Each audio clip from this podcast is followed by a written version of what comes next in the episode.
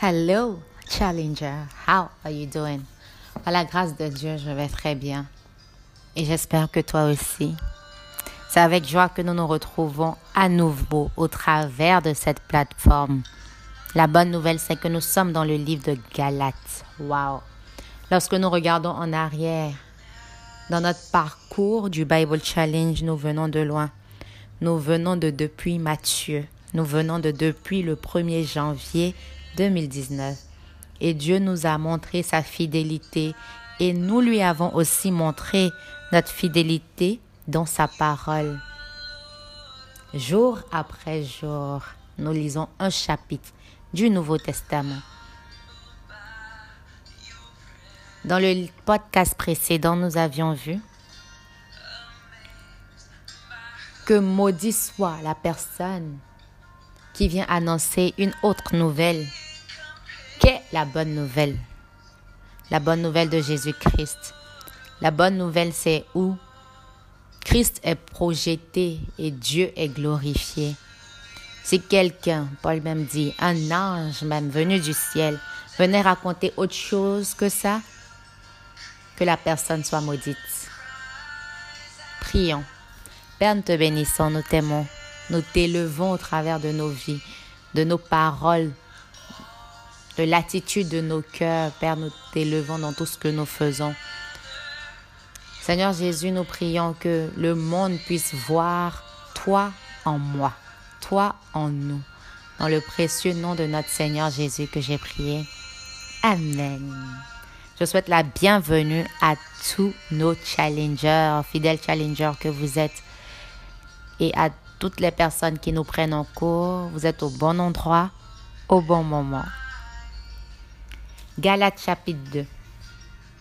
14 ans plus tard, Paul dit, je suis retourné à Jérusalem avec Barnabas. J'ai également emmené Tite avec moi. J'y suis allé pour obéir à une révélation divine. Hmm. Quand était, était la dernière fois où tu es allé? Obéir à une révélation divine Quand était la dernière fois où tu es allé obéir à une instruction divine? J'aime bien dire que le miracle est emballé dans l'obéissance. Lorsque nous obéissons, lorsque nous exécutons ce que Dieu nous a recommandé, là se déballe pour nous une vie de miracle. Quelque chose qu'on espérait avoir quelque chose qu'on recherchait, se trouve dans la dernière chose que Dieu t'a demandé de faire. As-tu obéi? Paul dit qu'il est allé, j'y suis allé pour obéir à une révélation divine. Dans une réunion privée mhm, que j'ai eue avec les personnes les plus influentes à ça, je leur ai expliqué la bonne nouvelle que je prêche. Waouh! Dans tes réunions privées avec les personnes influentes, qu'expliques-tu? Hmm. Est-ce que tu te dis que ces personnes n'ont pas besoin de Jésus? Qui sommes-nous pour déterminer si ces personnes ont besoin de Jésus ou pas? Ou est-ce que tu te dis que non, tu n'es pas dans un environnement ecclésiastique, donc tu ne peux pas parler de la bonne nouvelle? Paul nous montre ici que dans sa réunion privée qu'il a eue avec les personnes les plus influentes, nous pouvons souligner plus influentes, je leur ai expliqué la bonne nouvelle que je prêche aux non-juifs. Qu'expliques-tu, même dans tes réunions les plus privées Je ne voulais pas que mon travail passé ou présent s'avère inutile. Ne laisse pas ton travail s'avérer inutile. Mais bien au contraire, partout où tu es, proclame et projette Christ. Projeter Christ, ce n'est pas seulement au travers de nos paroles, c'est surtout au travers de nos actions. Comment te distingues-tu? On voit ici que Paul était parmi les plus influents. Mais son influence en Dieu s'est fait révéler. Hmm. Eh bien, Tite, mon compagnon qui est grec, n'a pas même été obligé de se faire circoncire, malgré des faux frères qui s'étaient mêlés à nous et voulait le circoncire. Ces gens s'étaient glissés dans notre groupe pour espionner la liberté qui nous vient de Jésus-Christ, qui se glisse dans ton groupe pour espionner. et nous ramener à l'esclavage de la loi. Hmm. Pas un seul instant, nous ne leur avons cédé. Waouh! Ne cède pas à ceux qui veulent te ramener dans l'esclavage de la loi alors que nous sommes sous une nouvelle dispensation de la grâce. Qu'est-ce que ça veut dire? Ça veut dire qu'ils ont des pratiques religieuses, ils ont des pratiques traditionnelles, ils ont des pratiques de pharisiens. Hmm. Ils cherchent seulement à présenter le dehors de leur coupe, mais le dedans est pourri. Non, faut que la transformation vienne de dedans et déploie sur l'extérieur. Paul dit, pas un seul instant, nous ne leur avons cédé, afin de maintenir pour nous la vérité de la bonne nouvelle. Qu'est-ce que tu maintiens? Maintiens en tout temps la vérité de la bonne nouvelle. Mais les personnes considérées comme les plus influentes, en effet, ce qu'elles étaient ne m'importe pas. Waouh Paul dit, Lorsqu'il est en présence des personnes les plus influentes, il sait ce qu'il a en lui. Ce qu'il a en lui est plus grand que ce qui est dans le monde. Donc malgré tout ça, il reste qui il est, tel qu'il est, parce qu'il sait que la personne au-dedans de lui est plus influente que ceux qui sont dans son environnement. Est-ce que parfois, lorsque Dieu nous place parmi les plus influents, nous réfléchissons ainsi? Est-ce que nous nous laissons intimider? Intimides-tu? Ou te laisses-tu intimider? Ou influences-tu? Hmm. N'oublie pas que la personne qui est au-dedans de toi est le plus grand influenceur. Il suffit de t'ouvrir, de le projeter, le proclamer. Et le Saint-Esprit fera le travail nécessaire. Waouh!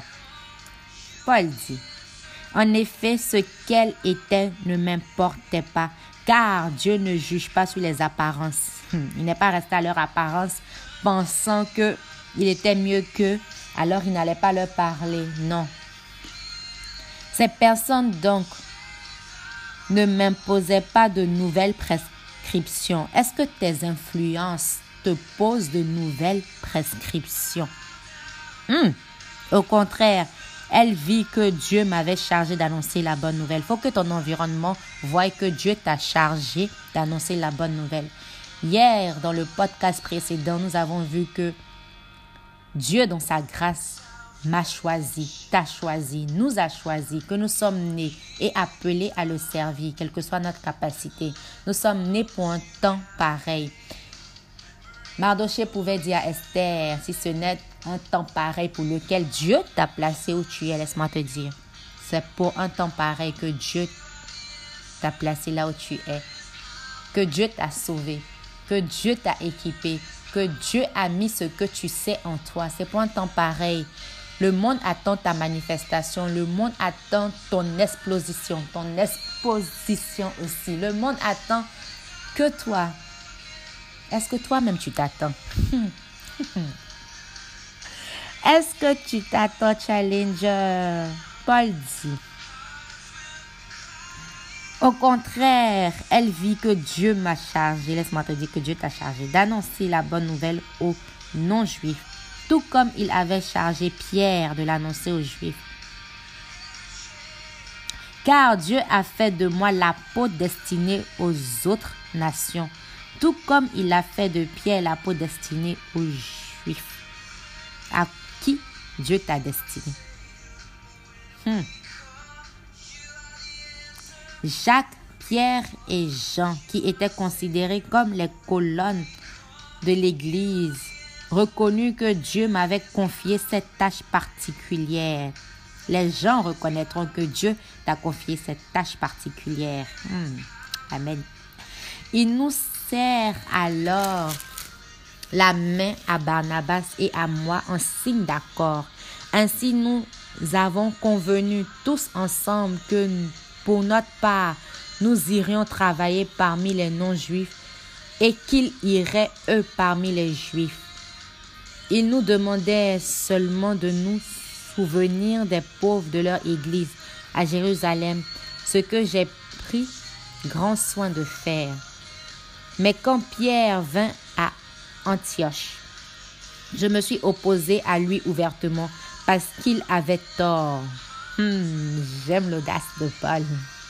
En effet, avant l'arrivée de quelques personnes envoyées par Jacques, il mangeait avec les frères non juifs. Mais après leur arrivée, il prit ses distances. Est-ce que tu prends tes distances? Parce que tu, tu as honte? Tu te sens gêné. Gêné que les autres te voient entouré des personnes que le monde considère pas dignes pour toi. Est-ce que tu te sens gêné? Pierre se sentait gêné, raison pour laquelle il se leva lorsque arriva quelques personnes envoyées par Jacques. Paul ajoute, il mangeait avec les frères non juifs, mais après leur arrivée, il prit ses distances et cessa de manger avec les non-juifs, par peur des partisans de la circoncision. Les autres frères juifs se comportaient aussi lâchement que Pierre ne te comporte pas lâchement. Et Barnabas lui-même se laissa entraîner par leur hypocrisie. Waouh! ne te laisse pas entraîner par leur hypocrisie. Paul dit quand j'ai vu qu'ils ne se conduisaient pas d'une façon droite, conforme à la vérité de la bonne nouvelle, j'ai dit à Pierre devant tout le monde, toi qui es juif, tu as vécu ici à la manière de ceux qui ne le sont pas, et non selon la loi juive.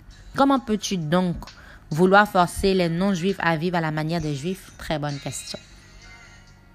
Est-ce que toi aussi, comme Paul, quand tu vois le désordre, tu cherches à emmener l'ordre.